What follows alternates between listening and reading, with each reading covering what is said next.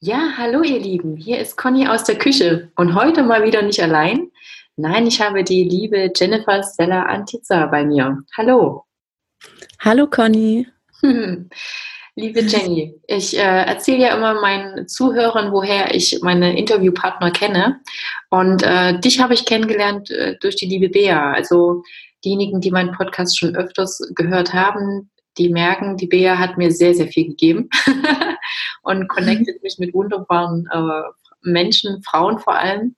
Und du gehörst da auf jeden Fall dazu.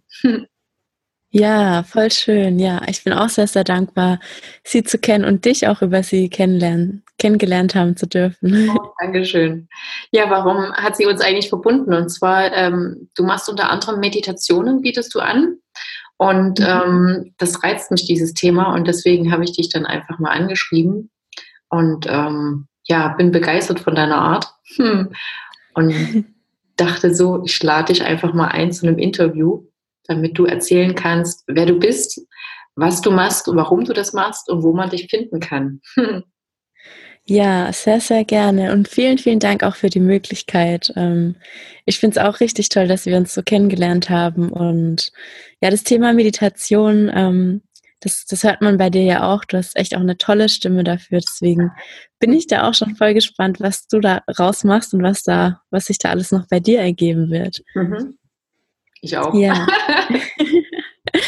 ja, genau. Ähm, ja, ich mache unter anderem Meditation. Ähm, ich gebe aber auch äh, Woman Circles, also Frauenkreise mhm. in Karlsruhe und bald auch in Frankfurt, beziehungsweise einen gab es sogar schon in Frankfurt.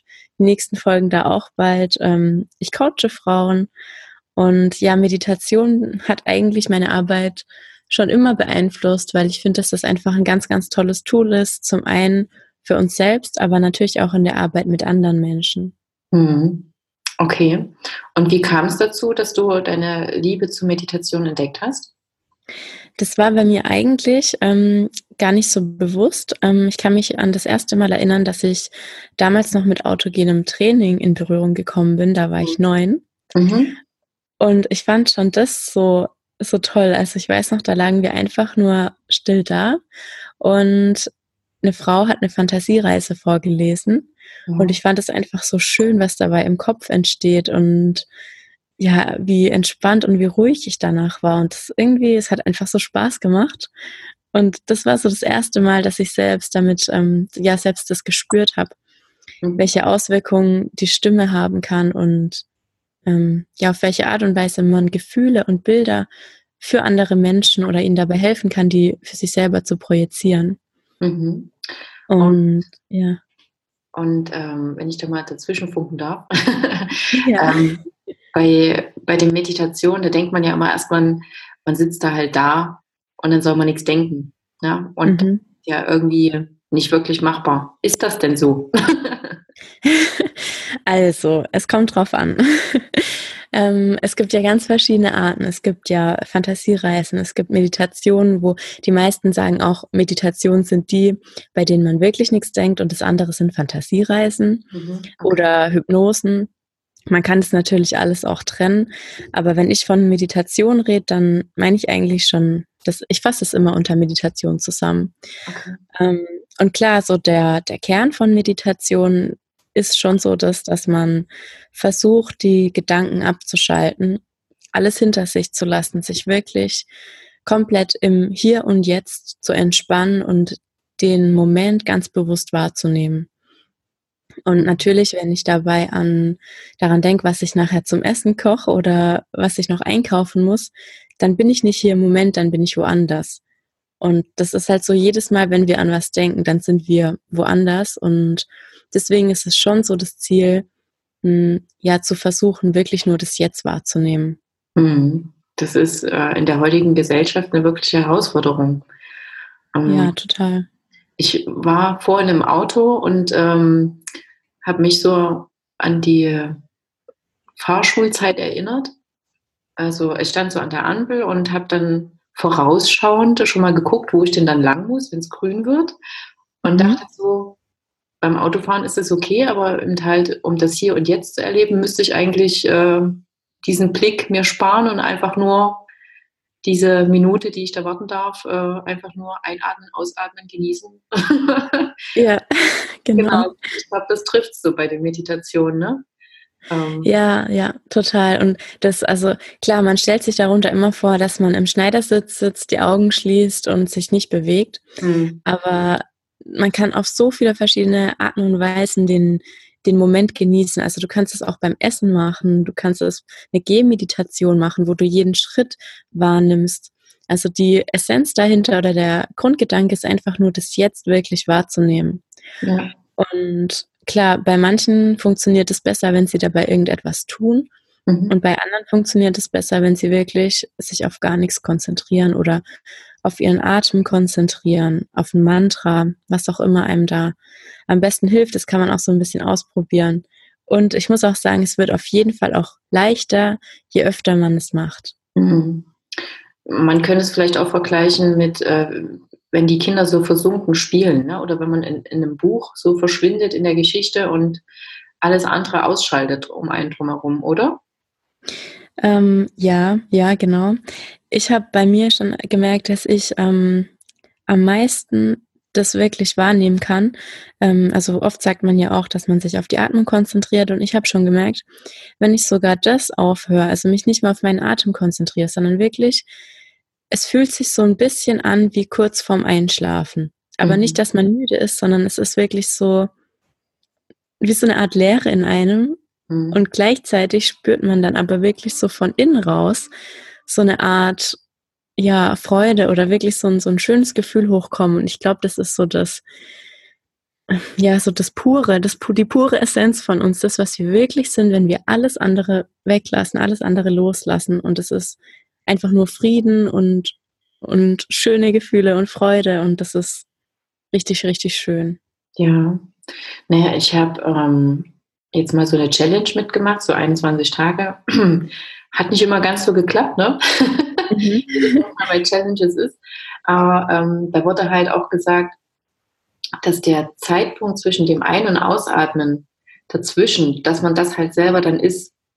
Und ähm, mhm. das habe ich mir, also du kannst mich da auch gerne äh, berichtigen, wenn das nicht so ist, dann habe ich es vielleicht falsch aufgefasst.